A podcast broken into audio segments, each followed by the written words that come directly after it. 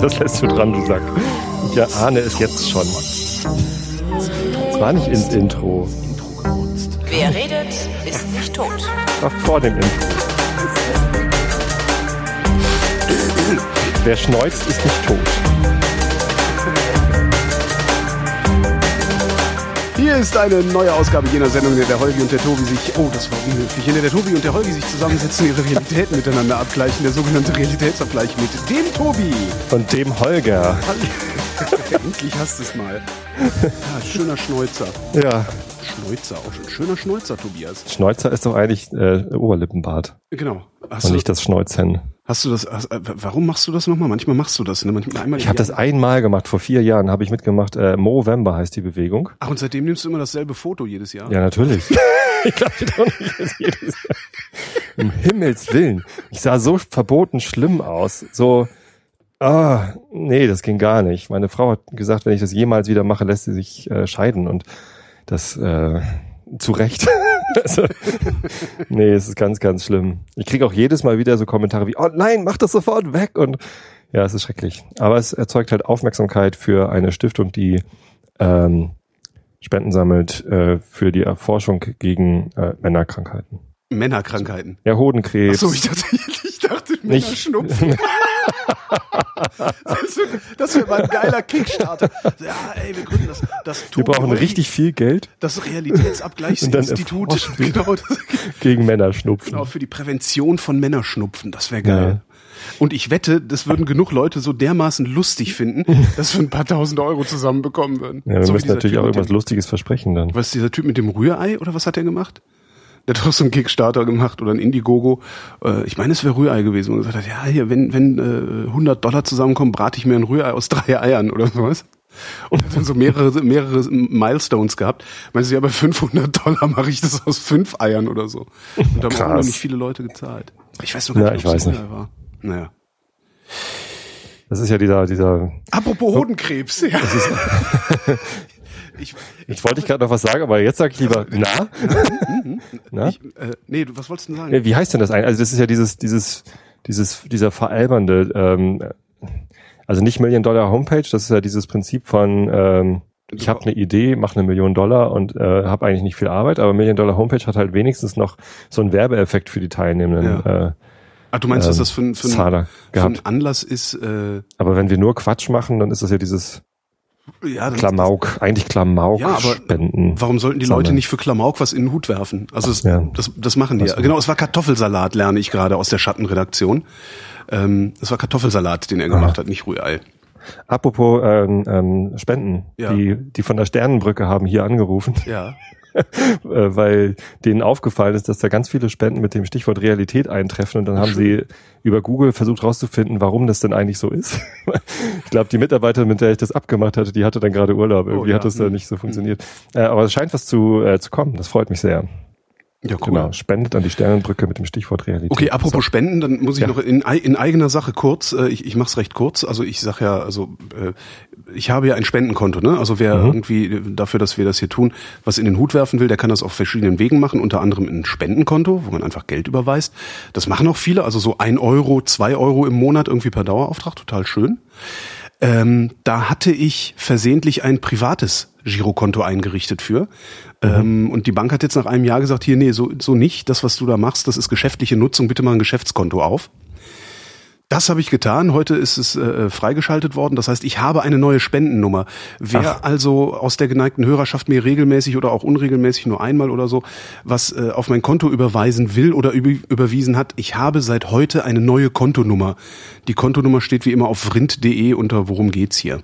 Wollte ich nur mal gesagt haben. Ich glaube, dich trifft's jetzt auch, ne? Mich trifft es auch. Ich habe äh, die bisher nur angeschrieben und gesagt, was ich da eigentlich mache.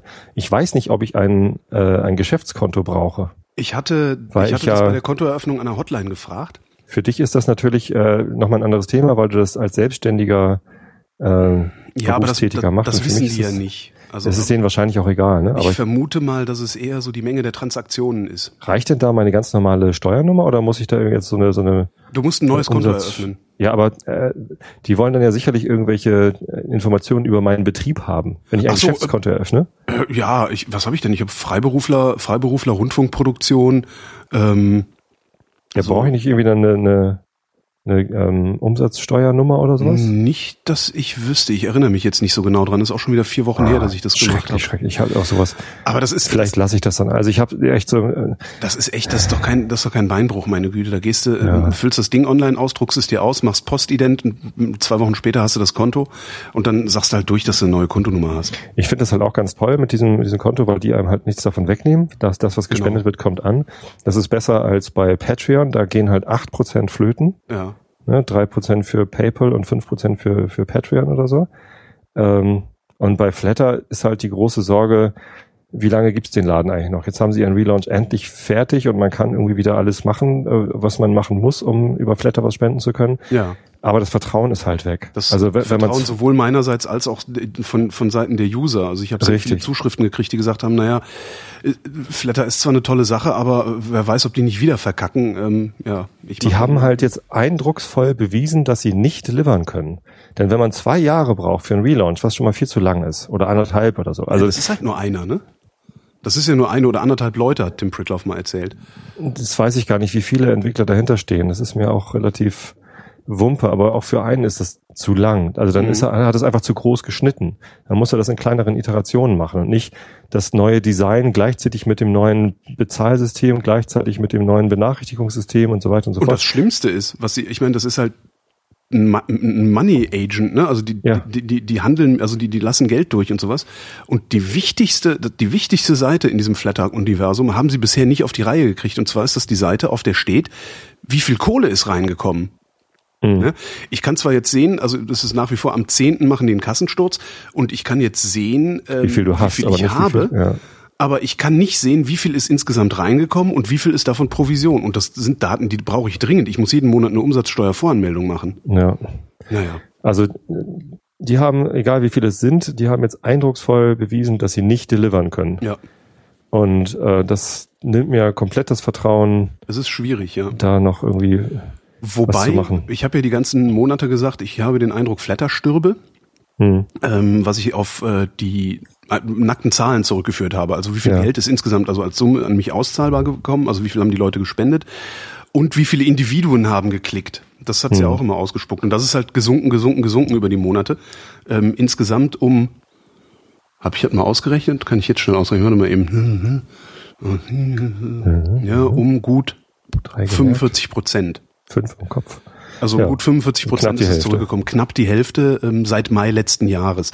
Ich vermute, dass das zusammenhängt damit, dass sie ein Jahr vorher PayPal rausgeschmissen haben Hm. und die Leute einfach nur noch ihr Guthaben aufgebraucht haben und dann gesagt haben, so komm ja, lass den Mist. Ähm, und das hat sich aber jetzt im Dezember stabilisiert. Zum ersten Mal.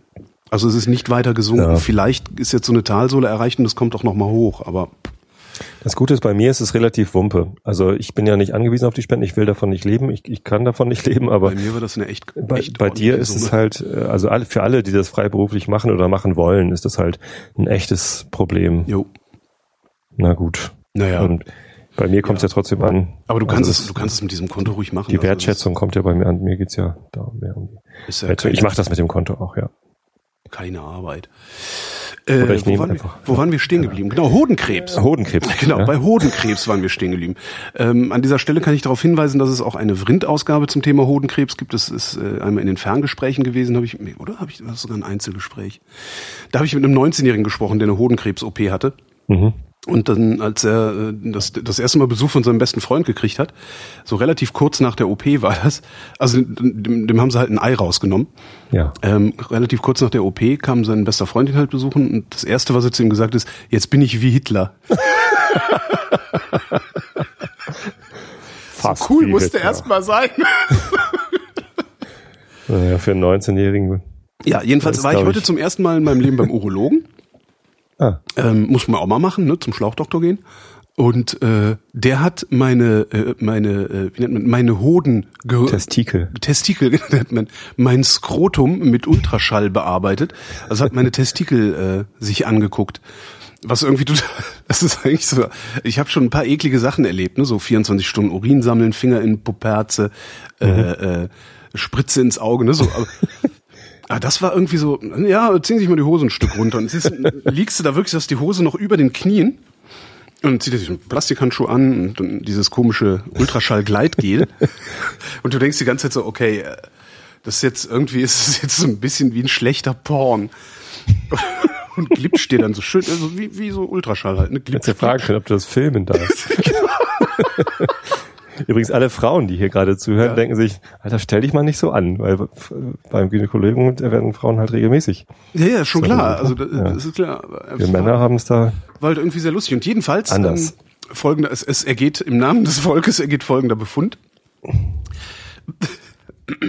Ja. Meine Hoden sind verkalkt.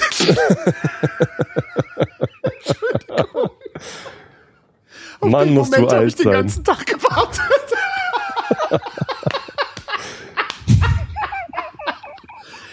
Ich werde alt, Tobias. Ich werde ja. alt. Jetzt sind schon meine Hoden verkalkt. Gibt es eigentlich so Fernsehwerbung für Anti-Hodenverkalkungsmedikamente oder so Nahrungsergänzungsmittel? Keine Ahnung.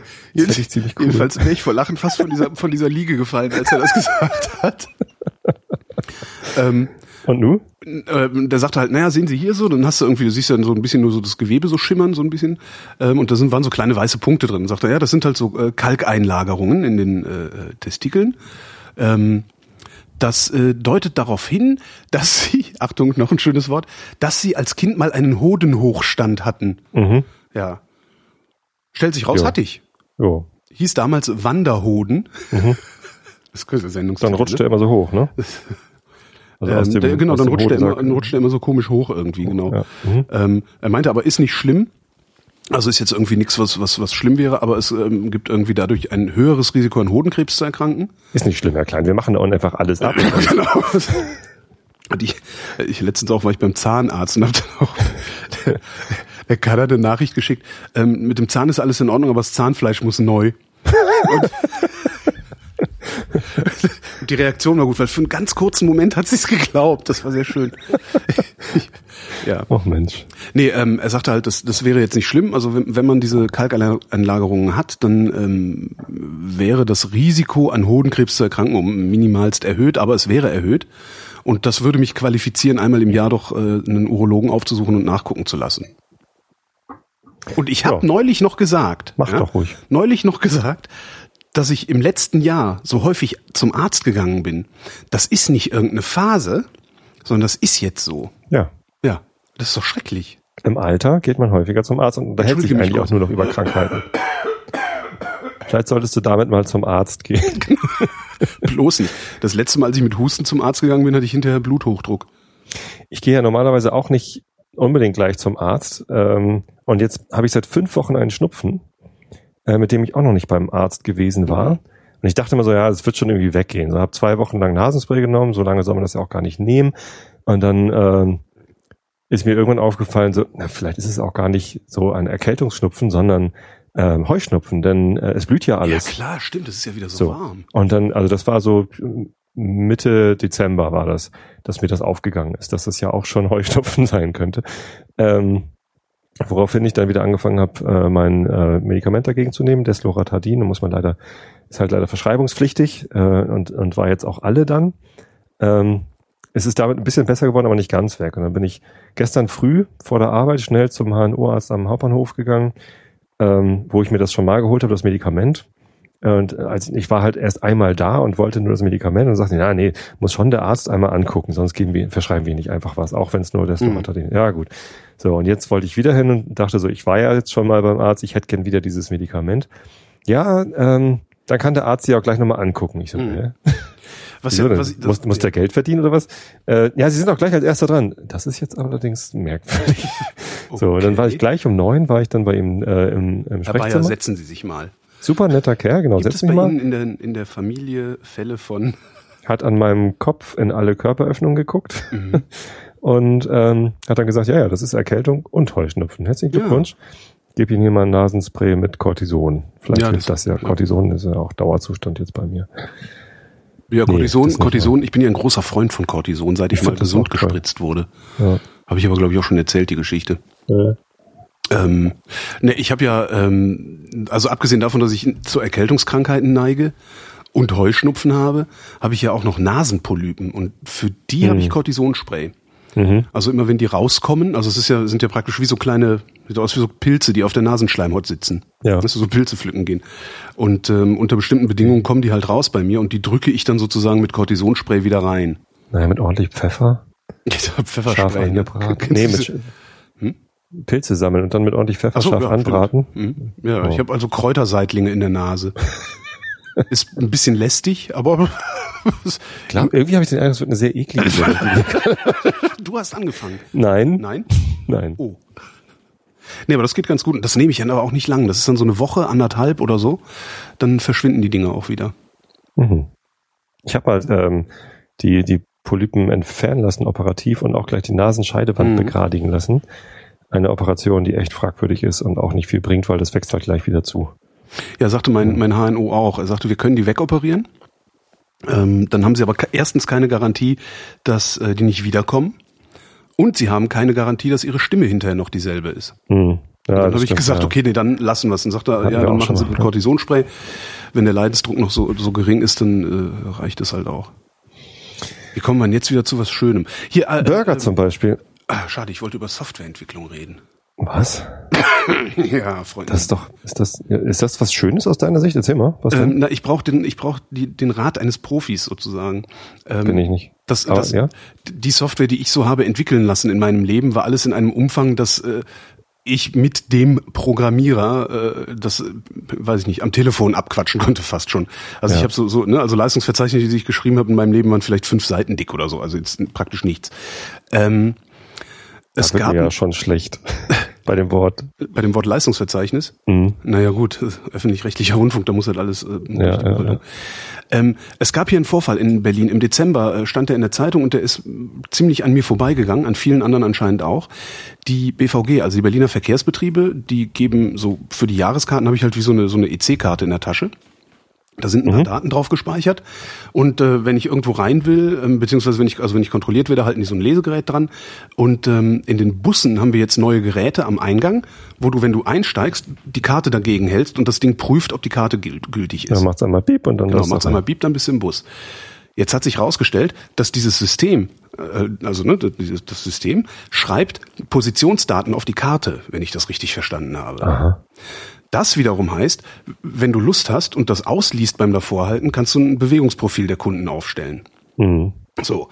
Ja, Ähm, nicht aufstellen, einfach auslesen. ne? Auslesen, genau. Und das hat jetzt irgendein so ein Fahrgastverband hat gesagt, hier, so geht's nicht. Und äh, daraufhin hat die BVG gesagt, oh, das äh, versehentlich äh, da drin äh, in, in diesem System, wir haben das komplett runtergefahren. Abgesehen davon, dass ich denen das jetzt nicht mehr glaube, wüsste ich gerne von einem Profi in der Softwareentwicklung, kann so etwas versehentlich da einprogrammiert werden? Weil in meiner bescheidenen Wahrnehmung beauftragt man sowas, so eine Funktion.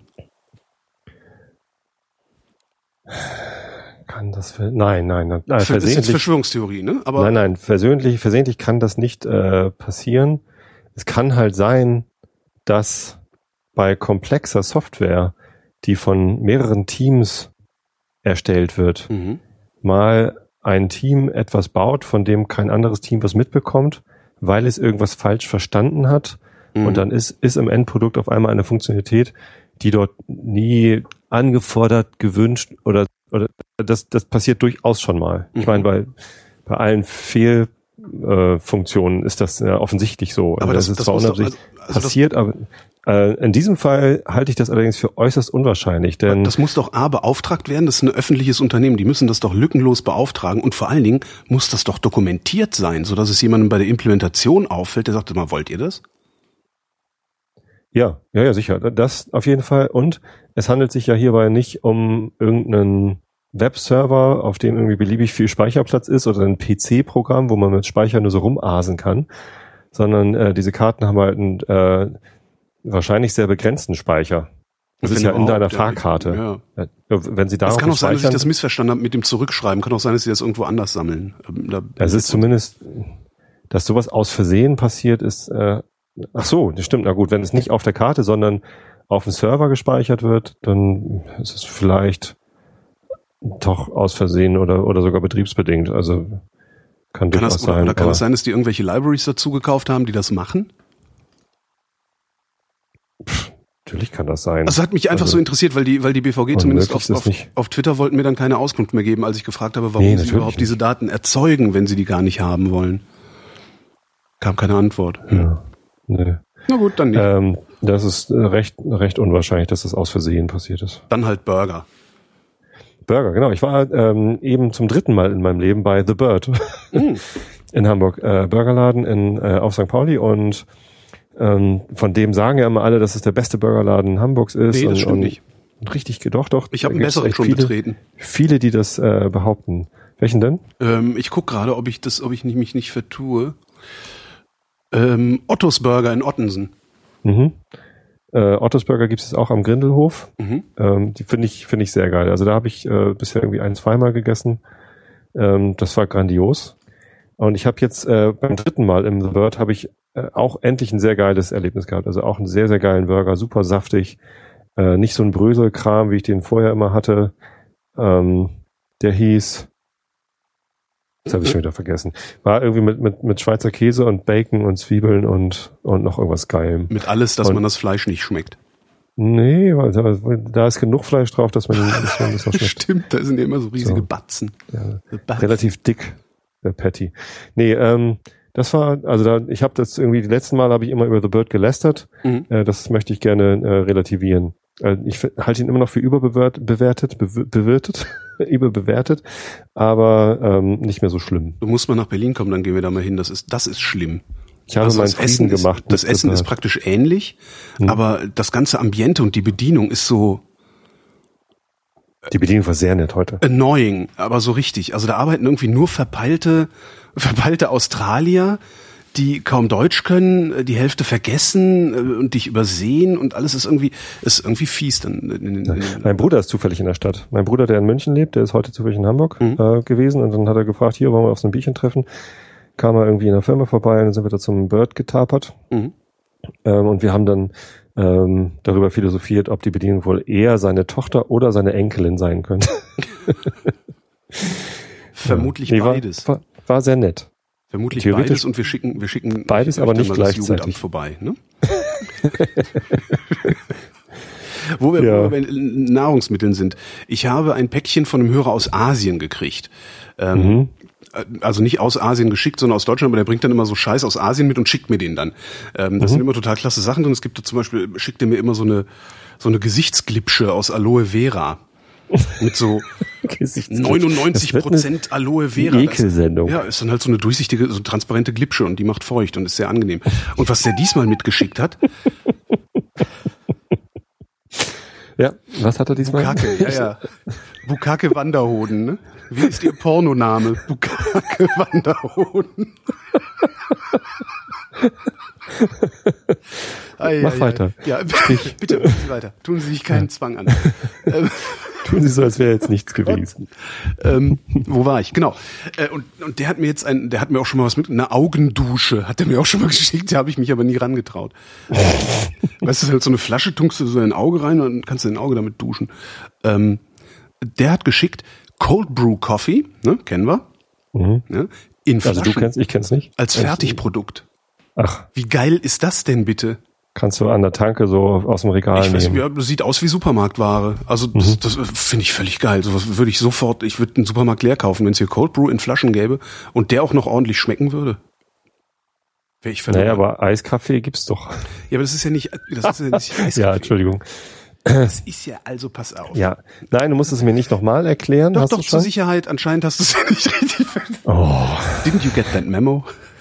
äh, ich habe das auf meinem auf meiner Liste als kann ich vielleicht irgendwann mal ausprobieren, wenn mir richtig langweilig ist. Was, Cold Diese Brew? Liste, ja, auf Mhm. diese Liste schreibe ich immer Sachen drauf, die ich sowieso nie probieren werde. Irgendjemand muss dem Tobi mal äh, so eine Cold Brew Kanne schenken. Das- Ich, dachte, man kann einfach in irgendeinem Was- Wassergefäß Kaffee aufgießen, so- also Kaltwasser auf äh, fein gemahlenen Kaffee unter den Kühlschrank stellen über Nacht und dann am nächsten Tag filtern. Kann man das nicht? Äh, Weiß ich nicht, habe ich noch nicht ausprobiert. Kann gut sein, ja. Also du willst, glaube ich, die Schwebstoffe dann irgendwie rauskriegen aus dem. Ja, kannst du Ja. filtern. Das sollte gehen, ja. Aber so rum habe ich es noch nie probiert, ehrlich gesagt. Ja, äh, ich glaube, dafür bin ich dann doch nicht Kaffee. Wobei, ja, wenn du es filterst, guck mal, wenn du das ähm, durch so einen äh, so, so, so einen Papierfilter gießt, verstopft der dann nicht? Nein, Meinst du nicht? nein. Okay. Wo ist der Unterschied zu? Also, du, du, also ich würde den halt nicht so grob malen. Wie, also ich, wenn ich wenn ich so diesen Cold Brew mache, male ich den sehr sehr fein. ja, wenn ich, Oberfläche. Da wenn ich Handaufgusskaffee malen lasse, im äh, von den Kindern. Nein, äh, im, im Geschäft, dann lasse ich das immer auf zwei machen. Also die haben ja immer so eine, äh, die Kaffeemühlen im Geschäft kannst du ja von eins bis zehn einstellen. Mhm. Ich weiß nicht, wofür alles hinter fünf da ist. Was ist denn, ist eins fein oder zehn Eins fein? ist das Feinste. eins ist das feinste, okay. Und ich, also für Handaufguss mache ich immer auf zwei. Hm. Hm. Ja, nee, dann. Leider gibt es das.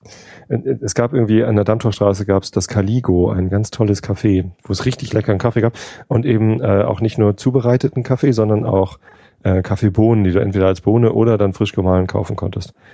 Äh, das war total nett, da einzukaufen. Da gibt es das schon seit zwei Jahren nicht mehr. Ich habe in Hamburg eine Post gesucht, ein Postamt.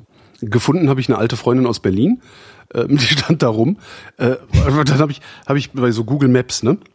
Ich wollte Ja. jetzt gerade Prostituierte sagen, aber das kann ich jetzt nicht, Prostituierte. wo du deine Freundin erwähnt Ja, hast. nein, die gute hat, die, die gute hat, äh, also ihr, ihr Vater ist verstorben, wenn ich das richtig verstanden habe, und sie hat ein Häuschen an der Außenalster geerbt.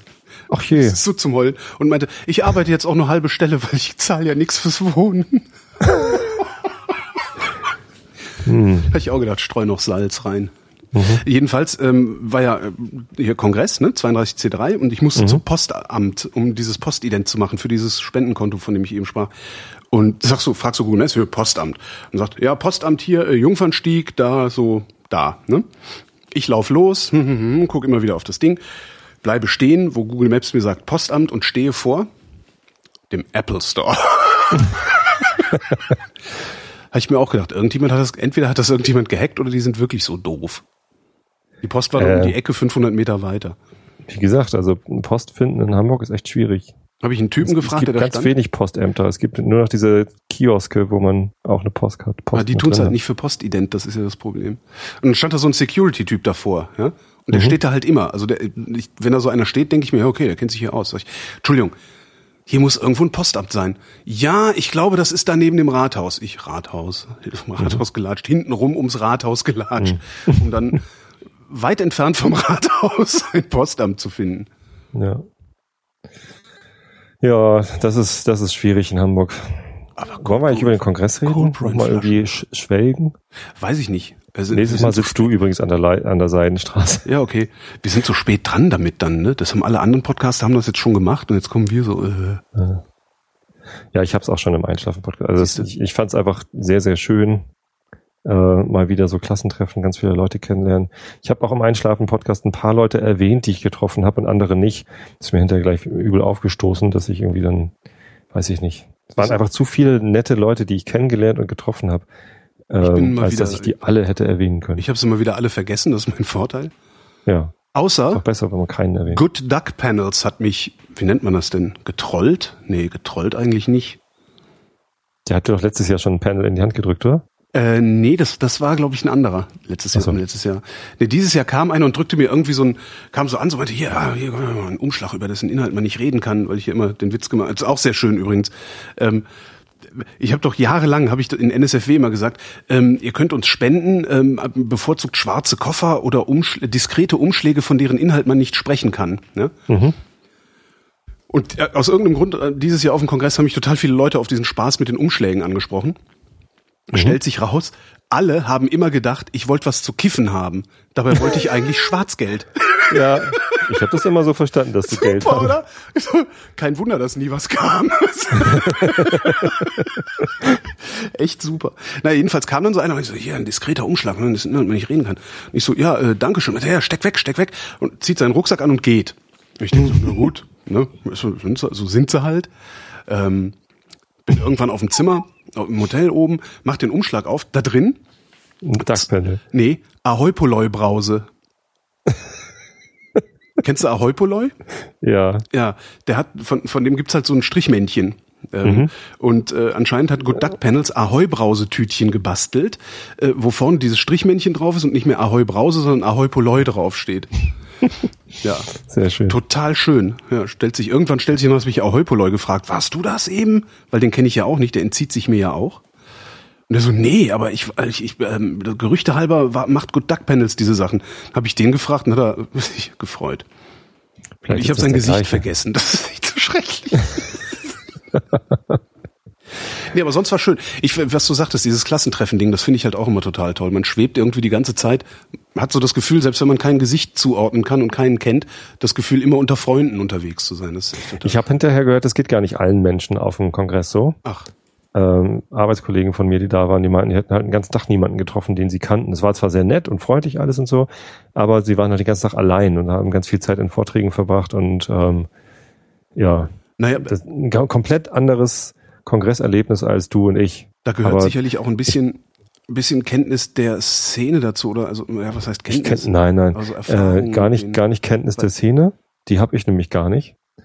Ähm, naja, der Podcaster-Szene. Ja, aber Ähm, ich, ich glaube, es geht da ganz stark um, um dieses große, ganz tolle und liebenswürdige Maß an Wertschätzung, das uns beiden da entgegenschwappt. Weil da halt ganz viele Leute sind, die sich halt freuen, uns zu sehen mhm. und, äh, und uns dann einfach freundlich entgegentreten. So. Und das ist halt, das ist halt richtig toll. Das macht es halt für mich zu einem, zu einem ganz, so, so einem Seelenstreichler-Erlebnis. Das ist richtig toll. Ja, das. Und ich denke aber auch, wenn, selbst wenn du da Mutterseelen allein hingehst, ähm, mit Kenntnis der Szene meine ich zum Beispiel, du würdest ja wahrscheinlich nicht auf die Idee kommen, unten in den Assemblies einfach einen anzuquatschen. So, da ist man Nee. ja erstmal gehemmt, weil das sind ja die, ne, die löten da irgendwie, die machen Magic den ganzen Tag. Äh, hu, da stehe ich ehrfürchtig daneben. Am Ende, wenn du hingehst und sagst, was machst denn da?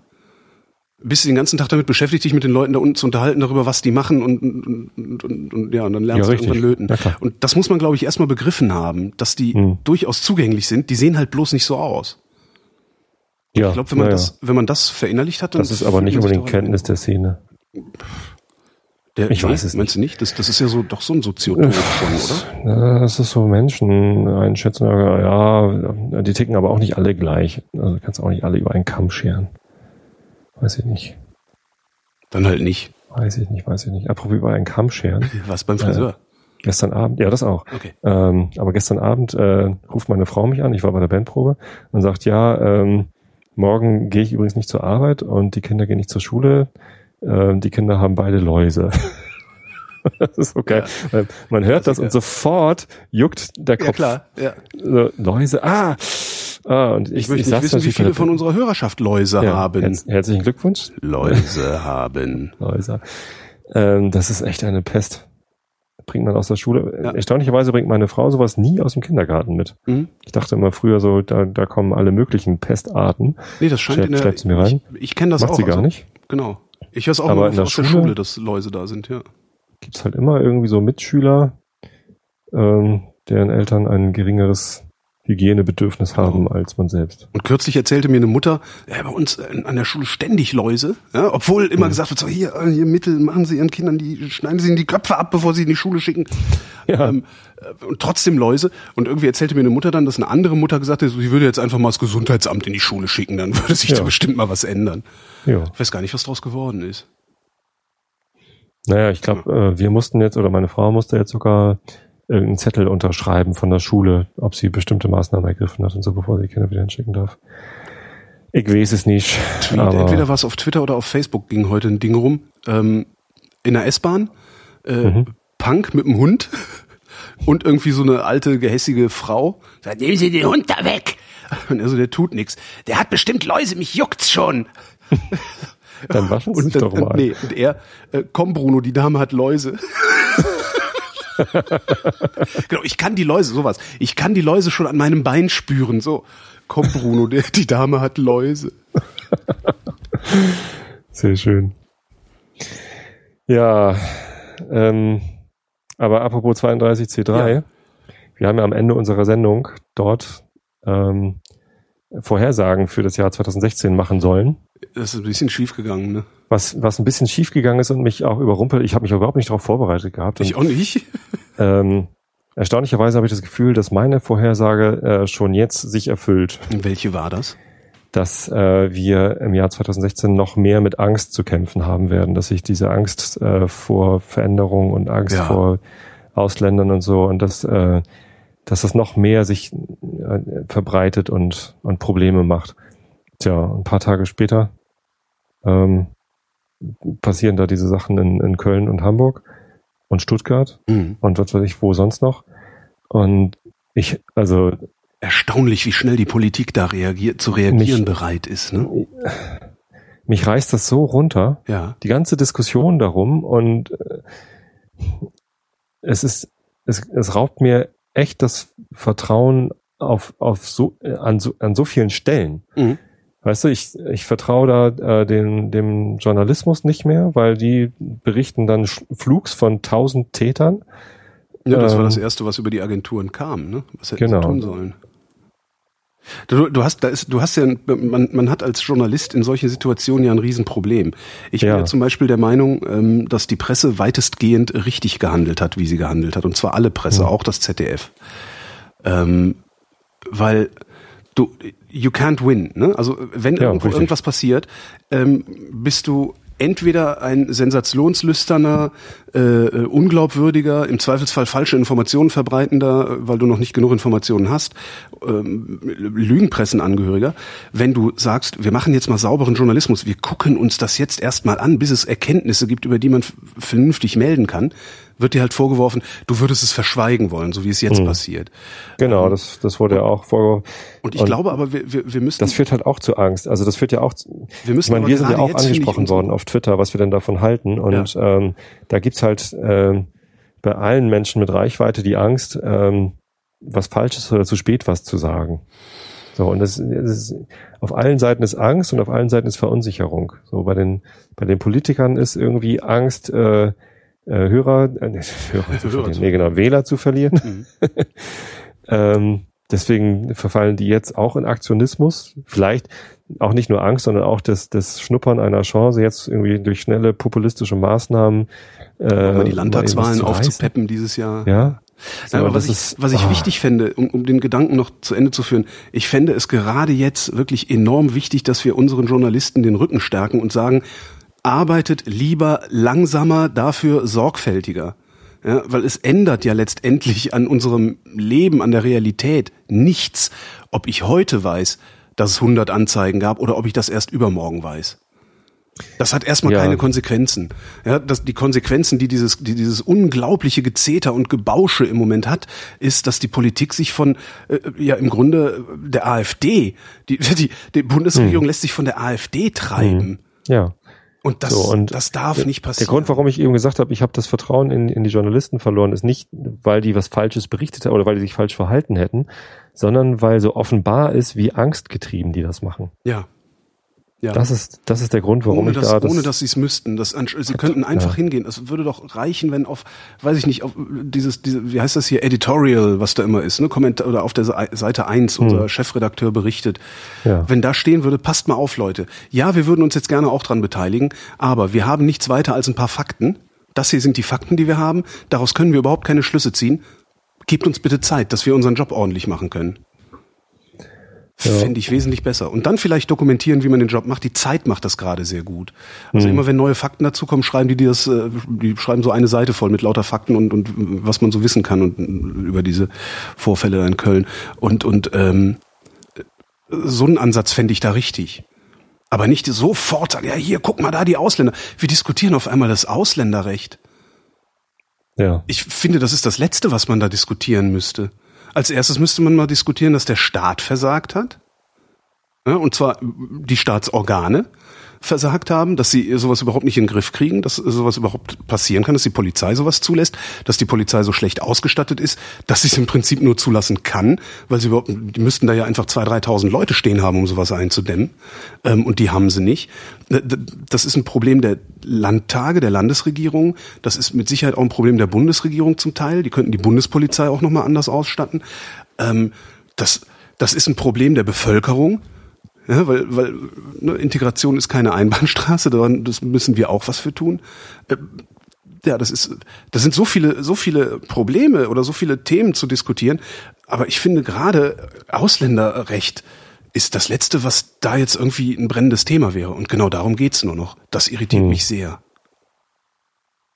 Das irritiert mich Ja. wirklich sehr.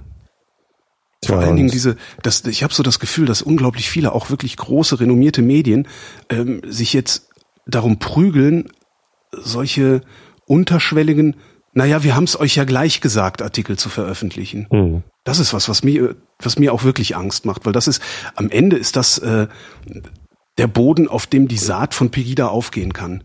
Was letzten Endes passiert ist, ist ja tatsächlich, also ich ordne das als Terroranschlag ein. Was in Köln passiert ist? Ja. Nein. Also für mich ist das Terror, denn, denn Terror ist ja, äh, bedeutet ja Angst.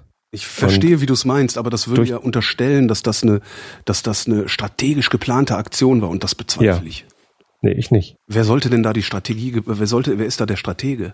Das ist die große Frage. Und da möchte ich auch gar nicht großartig spekulieren, weil, weil das, ähm, weil ein das auch nur in Teufelsküche bringen kann. Aber äh, es ist doch extrem unwahrscheinlich, dass das in, in dem Umfang, wie es, wie es da augenscheinlich passiert ist, äh, und, und weil es an mehreren Standorten gleichzeitig passiert ist, dass das nicht organisiert war. Nee, Das heißt, es gab doch, ich glaube garantiert, äh, also ich glaube ganz fest daran, dass es da eine Organisation dazu gab, eine Absprache. Das würde bedeuten, es wäre, das würde, würde bedeuten, es wäre mindestens organisierte Kriminalität, also dass da mafiöse Ja. Bandenstrukturen dahinter Genau. stehen. So. Und ähm, ich glaube nicht, dass es eine strukturierte, organisierte Aktion sein kann, ohne dass in dieser Organisation irgendwer ähm, gewesen ist, der genügend Grips im Kopf hat, um zu verstehen, was dann passiert. Was dann mit Deutschland passiert. Nee, in, in unserem jetzigen Zustand. Das war vorhersehbar. tut mir leid, da gehe ich nicht mit. Das ist kein, Das kein ist überraschendes Über Ergebnis jetzt, dass wir jetzt alle in Angst und Schrecken verfallen, dass, dass alle Asylbewerber jetzt auf einmal Angst kriegen, äh, ganz schnell abgeschoben zu werden und äh, berechtigte Angst. Ähm, dass, dass wir den, dass ganz viele Leute jetzt äh, AfD und Pegida dann doch recht geben, weil sie haben ja offenbar recht gehabt und so. Ähm, das, das war absehbar. Also ich kann dem folgen, was du sagst. Ich verstehe auch, Mhm. was du sagst, aber ich, nee, ich sehe das, das sehe ich völlig anders. Nee, nee. Also, Warum? Es ist, also wie, es ist, wie, wie kann das es ist zufällig also- passieren? Es ist unwahrscheinlich, wie du sagst. Es ist sicherlich unwahrscheinlich, dass sowas passiert, aber es ist auch nicht äh, unmöglich. Ähm, dass, also wenn du, wenn du dir die Domplatte anguckst, Mhm. ähm, wenn du so über die Domplatte läufst, vor allen Dingen mal nachts, auch hinten lang, irgendwie Richtung Rheinufer runter und so, ähm, die lungern da sowieso schon immer rum. Das ist kein neues Phänomen, dass, dass da, äh, ja, dieser An der Antänzertrick heißt ja immer gemacht wird. Ne? Also mehrere Leute umringen einen Einzelnen, ähm, bei Frauen umso einfacher, den grabst du an den Arsch, dann sind die erstmal so perplex, äh, dass sie überhaupt nicht mitkriegen, dass die Handtasche ausgeräumt wird währenddessen. Also die hängen da sowieso schon rum. Ähm, was ich mir vorstellen kann, ist, dass sich das im Grunde wie ein Mem verbreitet hat. Das kann man auf der Domplatte gut machen, da kann man auch gut feiern. Lassen wir da alle mal hingehen, dann saufen wir uns einen an. Ach ja, genau, da gibt's ja noch diesen Trick. Ähm, ich, ich glaube an Bandenkriminalität. Ja?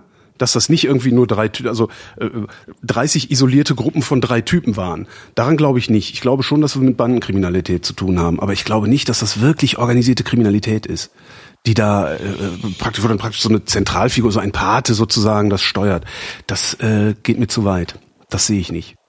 Dazu war es Ein, ob das jetzt eine, eine hierarchische Struktur ist mit einem Chef, einem Paten, der da bestimmt, wir machen in der Silvesternacht. nee, das, das kann ich mir auch schlecht vorstellen, aber es gibt ja noch andere Möglichkeiten. Das ist ein Netzwerk. Na klar, das ist ja, das ist auch ein auch vielleicht auch in der Form, wie ich sage, in einer Facebook-Gruppe oder Ja, wie auch ein, immer. Wie ich eben schon sagte, ein Mem in deinem Sinne ist. Ne? Wenn, wenn das zu einem bestimmten Zeitpunkt alle machen, dann kippt Deutschland um. Könnte sich natürlich auch rumgesprochen haben, aber selbst daran glaube ich nicht, weil dazu waren es viel zu wenig Vorfälle. Hm. Wenn du das, also wenn du so ein Ding orchestrieren willst, dass es richtig knallt, dann orchestrierst du das auch richtig und dann hast du nicht nur irgendwie, was weiß ich, wie viel, 200 äh, bundesweit Übergriffe. Naja, in Köln gibt's auch mittlerweile 500 Anzeigen, oder? 500 Anzeigen? Ist natürlich auch die Frage, da haben sich ja jetzt auch schon Leute geoutet, die gesagt haben, Erika, guck mal, wir haben endlich recht mit Pegida, mach du doch auch noch eben eine Anzeige, wir sind auch Das in war Köln. die erste. Verschwörungstheorie, die ich gehört habe. Das, ähm, das gab's da, ja auch. Dass da so An- Agent Provocateur zur Polizei laufen jetzt. Mhm. Ähm, würde mich auch nicht wundern, Nee. macht's aber auch nicht besser. Von daher egal. ne?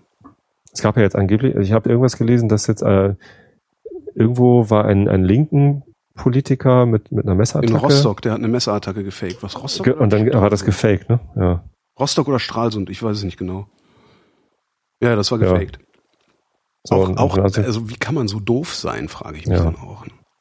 Aber dieses Köln-Ding, ich, nee, nee, nee, also nee. Also, ich, dass das gefaked ist, glaube ich nicht. Or orchestrierte, orchest ich glaube nicht, dass das orchestriert war. Jedenfalls nicht äh, über eine lokale Zusammenrottung hinaus. Glaube ich nicht. Ich weiß nicht. So, und, aber äh, wenn es, wenn es so wäre, müsste man sich natürlich auch die Frage stellen, wer wollte denn da diese Angst erzeugen? Wer wollte denn diesen Terroranschlag ausüben? Ja, cui bono, fragt man ja immer bei Verschwörungstheorien. Hm. Ähm, aber nee, sehe ich nicht. Das ist eher, das ist wirklich, ich glaube, dass das einfach mal ein lokaler oder, oder an mehreren AfD. Am Stellen Ende war es die AfD. Genau, die junge Union war es. Ähm, gab es ja dann mal, als hier in Berlin die Autos gebrannt haben, gab es auch so eine Scherzverschwörungstheorie, dass es die junge Union wäre wegen der nächsten Abgeordnetenhauswahl. Ähm, Naja, wenn, ich meine, ich glaube, aber am Ende, wenn man, wenn man sagt, unter den, Verdächt, unter den Verdächtigen sollen auch Flüchtlinge sein, dann kann man doch auch sagen, unter den Verdächtigen sind übrigens auch AfD-Politiker, weil die haben am meisten davon. die Schattenredaktion sagt mir übrigens gerade, es war in Wismar, weil Rostock Strahl. Ja. Also die Schattenredaktion sagt, äh, Rostock oder Stralsund, egal, Hauptsache Sachsen. Es war Wismar. Sagt, Ähm, sagt viel über Was, deine. was ich glaube, was wir da erlebt haben, das ist ähm, ein zeitweiliger Zusammenbruch der öffentlichen Ordnung an mehreren Stellen. Und dass Mhm. das überhaupt möglich ist, ist kein Problem von Ausländern, das ist kein Problem von Flüchtlingen, das ist auch kein Problem von Kleinkriminellen, die, die äh, den Zusammenbruch der öffentlichen Ordnung ausnutzen, sondern das ist ein Problem der Länder, das ist ein Problem der Polizeien. ja, die sind dazu da, die öffentliche- für Hm? Frauen, ne? Also, Da- Ich rede nicht über die Opfer, sondern ich rede über die, um, die Zustände. Ja. Äh, über die Opfer müssen wir dann nochmal gesondert sprechen, natürlich. Ähm, das ist ein, am Ende ist das ein Problem des Staates, den wir mit der Macht, also dem haben wir, ne, wir haben dem die Gewalt übertragen, damit er die öffentliche Ordnung auf, aufrechterhält. Und ich habe schon lange die These, dass hier in Berlin, also ich beziehe es mal auf die Stadt, in der ich lebe, die öffentliche Ordnung längst zusammengebrochen wäre, wenn sich Ja. rumsprechen würde, dass die Polizei die nicht mehr aufrechterhalten kann, könnte, wenn sie wollte. Und ich glaube, was wir da gesehen haben, ist genau das. Es hat sich spontan rumgesprochen, dass die öffentliche Ordnung äh, zusammengebrochen ist und alle haben halt einfach mal ein bisschen Kannibalismus gemacht. Das ist meine, meine äh, Theorie dahinter. Rausfinden werden wir es wahrscheinlich nie. ist auch eine Möglichkeit. Ja, nee, werden wir nicht. Und äh, vor allem nicht durch Spekulieren. Und ich finde, dass meine Theorie die äh, weitaus simplere ist. Also Ockham, Ockhams Razor, glaube ich, spricht da eher für mich. Weil du kannst die Ja. öffentliche Ordnung nur aufrechterhalten, wenn die Bürger die Polizei unterstützen. Wenn du jetzt aber eine Zusammenballung von Kleinkriminalität hast, ähm, dann hast du wahrscheinlich eine kritische Masse überschritten von unterstützungsunwilligen Bürgern. Und dann bricht das Ding zusammen. Hm, Und gerade in Köln, ne? nach Hogesa im, im, im Sommer. ja. Ja. Köln. Ja, und, und Karneval, ne, ist ja auch irgendwie problemfest. Und anscheinend ist es ein? Problemfest. Da haben wir nur noch nie so laut drüber gesprochen wie jetzt im Nachgang äh, der Domplatte. Ne? Doch, da wird auch immer mal wieder drüber gesprochen. Ja, aber doch nicht so, dass dann äh, Dass, dass sich Frauen eigentlich nicht äh, zum Karneval trauen können, weil da ist ja äh, Angrapschen irgendwie gehört dann zum guten Ton. Es gibt sogar ein, ein, ein Wort dafür, das ist der Fötschensföhler. ja. Der Fötschensföhler ist, äh, Föt, Foot ist der Hintern Mhm. und äh, ne, Föhlen, Fühlen. Der Fötschensföhler ist halt so ja, der, der Grabscher. Aber den gibt's halt auch im, im Betrieb. Also es ist nicht nur auf den Karneval beschränkt, diese, diese Bezeichnung, sondern es ist auch der, der Chef, der seine Sekretärin an den Hintern packt. Ähm, Das ist schrecklich. Trotzdem Also, habe ich, meine, nicht wenn das Gefühl, jetzt dazu trotzdem führt, habe ich also- nicht das Gefühl, dass so so laut, so intensiv ähm, über solche Großveranstaltungen wie beispielsweise den Karneval oder das Oktoberfest gesprochen wird, weil da kommt sowas angeblich, wie du sagtest, schon auch häufig vor. Aber ist es es ist jetzt noch ja niemand vielleicht mal guter Deckung. Anlass, endlich mal darüber zu reden. Na, ich hoffe jetzt äh, erstmal für den Karneval und auch fürs nächste Oktoberfest, dass dieser Impuls, liebe Frauen, meldet euch, erstattet Anzeige, ja, schweigt Mhm. nicht, ähm, dass dieser Impuls äh, wirklich bei den Frauen äh, nicht nicht nicht abschwellt, äh, wie nennt man das denn, sich abschwächt, sondern dass die auch im Karneval äh, zu, zur Polizei gehen und sagen, da äh, sexuelle Belästigung, sexuelle Belästigung, so dass wir dann äh, im Idealfall hm, Glück im Unglück haben, äh, am Jahresende, keine Ahnung, 150.000 Anzeigen wegen sexueller Belästigung bundesweit gekriegt zu haben, so dass wir dann endlich mal anfangen Endlich mal was können, passieren muss, ja. genau, so dass wir endlich mal anfangen können, darüber zu diskutieren, was tun wir denn eigentlich dagegen, dass Frauen sich ständig sexuell belästigen lassen müssen. Und das werden die ja nicht nur von irgendwelchen Nordafrikanern. Das Ja. werden die auch von Einheimischen. Ja. Ja, wobei äh, bezüglich äh, Oktoberfest kam dann äh, irgendwoher die Meldung, ja, dass das ja auch alles Ausländer sind, oder die, die meisten äh, Begrabsungen da auch von Ausländern geführt werden. Äh, allerdings sind das dann halt Engländer und nicht Nordafrikaner. Na, ähm, ja, aber äh, wie gesagt, ich, ich habe irgendwie das Gefühl, dass meine Vorhersage mit noch mehr Angst, ich meine, die war zwar auch leicht und nicht schwer vorherzusehen, aber äh, die ist betrüblich schnell irgendwie Realität geworden. Ja, es fühlt sich ein bisschen so an, als würde das Pendel gerade ein bisschen stärker nach rechts ausschlagen. Ne? Es schlägt aus Richtung, also ich war noch vor, vor zwei, drei Jahren war ich irgendwie so, ähm, da habe ich so vom bedingungslosen Grundeinkommen geträumt. Habe ich noch letztes Jahr habe ich noch vom bedingungslosen Mhm. Grundeinkommen geträumt und irgendwie, dass das ja irgendwie ähm, die Geschichte sein könnte, die Europa so vollends zusammenschweißt. Und, und jetzt habe ich nicht zuletzt durch, durch diese Sache, die Deutschland halt so kippen lässt, das Gefühl, okay, die anderen europäischen Staaten kippen auch gerade. Ne? Also ganz viele europäische Staaten kippen gerade nach, nach rechts. Ja, Und, halb Osteuropa. Nicht, nicht im nach Sinne von, gerade. nicht im Sinne von äh, konservativ oder, oder Nazi-Parteien wählen, sondern im Sinne von Abschottung und, und Abgrenzen. Und, Ja, ich meine, und guck nach Polen, guck hochziehen nach und Ungarn, guck nach Ja, Tschechien, genau. was da alles passiert. Das sind schon, das ist Lass ein uns, Rechtsruck. lass uns wieder. Stacheldrahtzäune hochziehen, überall, auch innereuropäisch.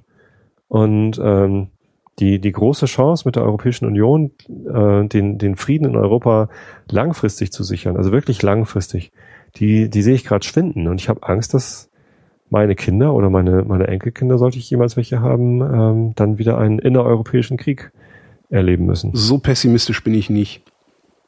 Ähm, Das ist, also so pessimistisch bin ich tatsächlich ja, nicht. Was, was ich so interessant finde, ist, wir, wir haben auf der einen Seite ähm, haben wir ja diese, ne, so gerade so Orban, äh, also Ungarn und Polen, die machen sich ja gerade sehr unbeliebt ähm, und kungeln da ja auch noch irgendwie was miteinander aus. Also ich vermute mal, dass wir über kurz oder lang dann auch noch mal so innerhalb der EU ähm, noch so eine Interessengruppe osteuropäische Staaten finden werden. Mhm. So als Gegengewicht sozusagen gegen Frankreich, Deutschland, Skandinavien, so, weißt du? Ähm, Mhm. Ich vermute mal, dass das die eine Sache ist, die die kungeln. Und das andere, wa- was, was ich so faszinierend finde, ist, du hast halt auf der einen Seite äh, die Orbans und die Seehofers, die sagen, Grenzen dicht, Grenzen dicht, Grenzen dicht, Obergrenze, äh, äh, weitere Zuwanderung verhindern. Mir hat noch niemand gesagt, wie. Das hat mir noch niemand gesagt. Ich habe es auch noch nirgendwo gelesen. In, in all den schlauen Artikeln, die ich gelesen habe, hat noch niemand geschrieben, wie begrenzen wir denn den Flüchtlingszustrom? Und das finde ich wirklich faszinierend. Alle fordern so von der Kanzlerin zu sagen, wie schaffen wir, wie sollen wir das denn schaffen? Äh, die Antwort ist relativ simpel, indem wir Geld ausgeben und zwar viel. Aber wie begrenzen wir denn den Flüchtlingszustrom? Der ja als Alternative zu wir schaffen, das im Moment äh, auf dem Tisch liegt. Das würde ich gerne mal wissen. Ja, grenzendicht können wir rein, reinlassen. Und wenn jemand irgendwie illegal einreist, ausweisen. Das ist doch ganz So, einfach. und wenn 50 Millionen, äh, Fantasiezahl, 50 Millionen an den Außengrenzen stehen und gegen den Zaun drücken, Ja. was machen wir dann? ja, und Zaun zumachen. Schießen? Nee, wir machen dann äh, eine Mauer, weil einen Zaun, da kann man ja durchgucken. Wir wollen die ja nicht sehen. Ja, aber die sind ja auf der anderen Seite der Mauer und irgendwann schmeißen die die um. Was machen wir dann? Wenn man endlich mal vernünftig werden würde, würde man ähm, drüber reden, äh, wa- was tatsächlich was wir dagegen tun. Ja, dass das meine ich ja. Was, was können wir kommen. tun? Was können wir Denn- tun, um diesen Druck aus dem Kessel zu nehmen? Und das ist erst der Anfang vom Druck. Es Das geht ja gar nicht darum, dass wir die alle hierher holen, sondern es geht ja darum, dass, dass die gar nicht von zu Hause weg müssen. Wie auch immer. Niemand, niemand flüchtet ja aus Spaß. Ja, wie auch immer. sondern die, die haben halt alle ganz große Probleme zu Hause. Ja, die ja, haben ganz Krieg, die haben Verfolgung, die haben sonst wie was. Das wäre ein Ansatz Ähm, zu sagen, wie können wir das verhindern, dass die kommen, äh, macht die Weißt Lebensverhältnisse du, wenn, wenn Seehofer sagen würde, äh, wir machen die Grenzen dicht und nehmen höchstens so und so viele aus, weil wir dafür gesorgt haben, dass die gar nicht weg müssen, dann wäre es ja gar nicht so das geht aber auch, das geht alles nicht. Ja, Also du kriegst nee. die Grenzen nicht dicht gemacht. Die kommen trotzdem rein. Dann sind sie illegal hier. Ähm, die werden trotzdem Asyl beantragen. Damit kommen die trotzdem in die ganz normalen Verfahren. Wir können ja nicht unseren Rechtsstaat einfach mal aussetzen und irgendwelche äh, äh, schnelle Schnellgerichte an den Grenzen einrichten. Das wird nicht funktionieren. Die Frage ist ja nicht, wie weiter sorgen wir dafür, dass die nicht kommen können, sondern äh, wie sorgen wir dafür, dass die gar nicht kommen müssen, Wie auch immer. dass sie Also zu das Hause sind- bleiben das können. sind die Fragen, die also, ich dass gerne sie diskutiere. ihre Heimat behalten können. Ja, genau. Aber das sind die Fragen, die ich gerne diskutiert sehen würde. Ja. Ähm, dass mir jemand sagt, wie denn? Wie, wie, was machen wir jetzt? Wir können jetzt natürlich immer noch äh, uns gegenseitig irgendwie vorwerfen, dass wir äh, linksgrün versiffte Gutmenschen oder Schnullernazis auf der anderen Seite sind. Äh, wir können aber auch mal darüber diskutieren, wie wir das Problem in den Griff kriegen. Oder die Probleme. Das Ja. eine Problem ist, wie kriegen wir diese Leute hier ordentlich untergebracht und, und, und irgendwie in die Gesellschaft integriert. Und das andere Problem ist, wie verhindern wir, dass so viele kommen, dass wir es irgendwann tatsächlich nicht mehr schaffen. Davon sind wir weit entfernt. Aber Ja. man muss trotzdem drüber nachdenken. Ja, ja, man sollte. Also in, in dem Interesse der Menschen. Ja. Weil die, die wollen ja gar nicht unbedingt hierher. Nö. Was Also willst du auch hier? Also, Bei uns ist das Wetter echt eher kacke. außer frieren, was willst du denn hier? Ja. Wir so ein mieses Thema, ne? Hast noch ein, was Lustiges Was zum Schluss? Lustiges, irgendwie, irgendwie was, wir brauchen noch was Ekliges. Was Ekliges habe ich jetzt nicht mehr anzubieten. Dachboden. Äh, ich, hab ich, ist, ist zwar nicht eklig, äh, aber ganz lustig. Ah, ich habe da schon Sachen gesehen. Äh, ich habe äh, am Wochenende äh, den Dachboden aufgeräumt. Mhm. Hint Hintergrund ist, äh, wir wollen das Gästezimmer renovieren ähm, und haben festgestellt, in den Bücherregalen hier unten im Gästezimmer sind lauter Sachen, die wir nicht wegschmeißen wollen, aber die ja auch nicht unbedingt im direkten Zugriff stehen müssen. Also könnten die auf dem Dachboden. Leider sind auf dem Dachboden noch ähm, mehrere, viele Kisten gewesen mit Dingen, denen es vor zehn Jahren so ging, dass wir sie nicht wegschmeißen wollten. äh, aber äh, genau. So, Das, das, ist heißt, jetzt Vintage, äh, kannst du jetzt wieder teuer verkaufen. es wird jetzt einmal rotiert und dazu war es halt notwendig, erst den Dachboden aufzuräumen, damit die Sachen, die, die wir in zehn Jahren wegschmeißen, äh, dann da erstmal hin können. So, und dann habe ich also kistenweise Bücher, alte Unimaterialien, die ganzen Paper, die ich mir ausgedruckt habe für meine Doktorarbeit und so, habe ich alles entsorgt. Ähm, ein paar Sachen gefunden, die ich noch behalten möchte.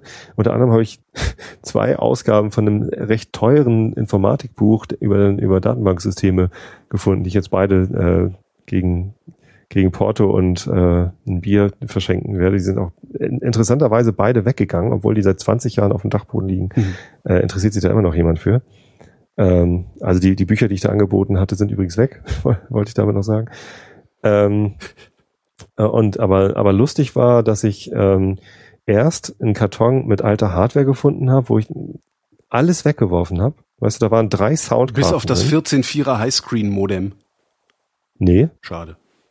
ähm, also drei Soundkarten, eine Soundblaster 16, eine Terratec mit irgendeinem besonderen Chip drauf, den ich unbedingt mal haben wollte, äh, und eine AWE 32 mit dieser äh, Soundblaster AWE 32, da konnte man noch so, so Sims draufstecken, damit da Speicher drauf war und das dann als Synthi benutzen. Mhm. Mit der habe ich vor 22 Jahren äh, mein erstes Airquotes Album produziert. Das wäre aber jetzt wieder ein schönes Bastelprojekt für im Winter.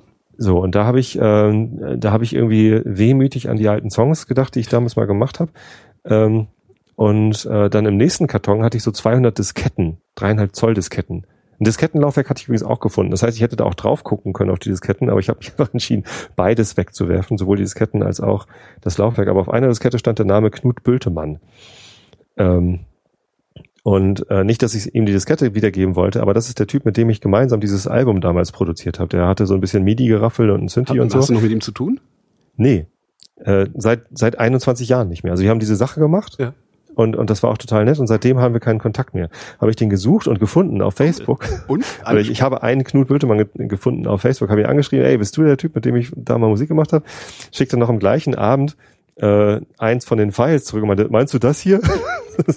ja, genau. Das war's. Und ich hatte das auch alles noch liegen gehabt, gleich erstmal auf Soundcloud geschoben. Es ist ein bisschen peinlich, ehrlich gesagt, weil das sind die alten ja, Sachen ja immer. das, das, was David Bowie äh, 50 Jahre lang seines Lebens machen konnte, aber auch den Skill dazu hatte, nämlich einfach das, was der konnte ja machen, was er wollte. Ja, das Nee, war so, andersrum. Der hat gemacht, was er wollte. der hat gemacht, was er wollte, konnte, äh, was er wollte, machen, ohne dass jemand was dagegen tun konnte, und er konnte es eben auch. Ähm, ohne dass ich übrigens jemals Fan von David Bowie gewesen bin. Das äh, ganz anders als bei Lemmy, wo mir wirklich das Herz gebrochen ist, weil, weil es eine ganz wichtige Figur für mein Leben war. Ich muss mich übrigens nochmal dafür entschuldigen, dass ich auf dem 32 C3 gesagt habe, er sei ein fettes Schwein gewesen. Das war, das war, das war nett gemeint. Ah, Es war herzlich. Ähm, Herzlich.